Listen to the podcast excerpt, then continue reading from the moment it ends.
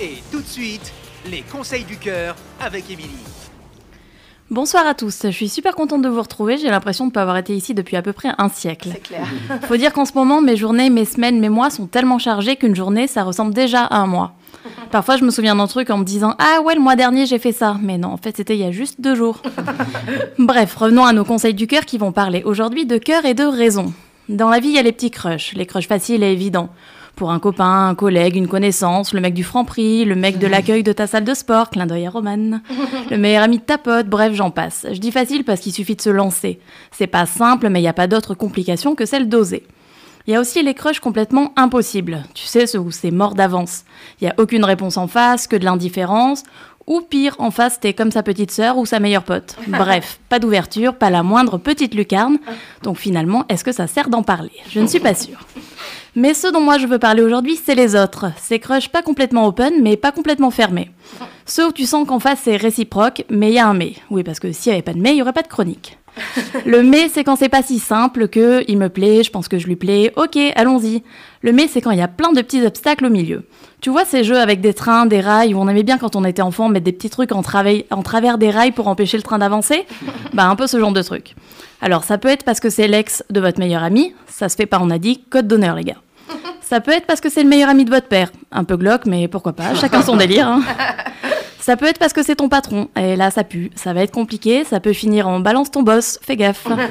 Ça peut être parce qu'il est marié, oups, complicado, ça pue les emmerdes, ça pue le tu vas souffrir, mais après tout, le cœur a ses raisons.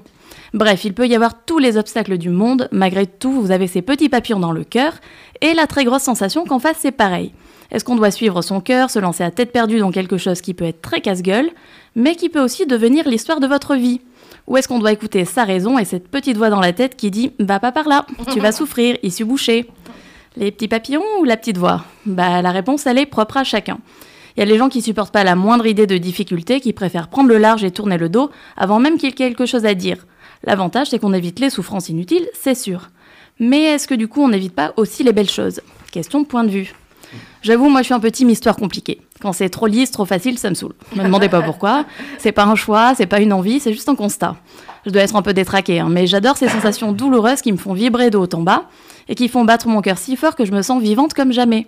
Bah oui, pourquoi vous croyez que j'aime autant les histoires de Roméo et Juliette, euh, Juliette et Marc dans Love Actually, Buffy et Angel, j'en passe.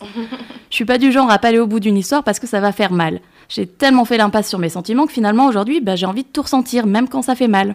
Et parfois, ça débouche aussi sur des très belles choses, et ça a encore plus de sens, je trouve. Donc oui, moi je suis vraiment en mode écoute ton cœur, je trouve qu'il faut pas avoir peur de souffrir, mais je comprends qu'on veuille se protéger. Mon seul petit conseil, c'est de pas trop se protéger, c'est comme ça qu'on passe à côté des plus belles histoires, croyez-moi. Et sur ces belles paroles, je vous souhaite de belles fêtes de fin d'année. Merci Émilie. N'oubliez pas, écrivez-lui, c'est sur emily.pantouflexplosive.gmail.com.